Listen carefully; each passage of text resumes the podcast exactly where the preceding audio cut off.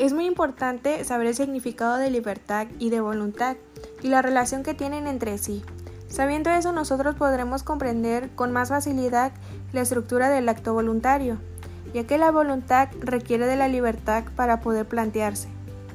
A continuación vamos a hablar de los temas mencionados.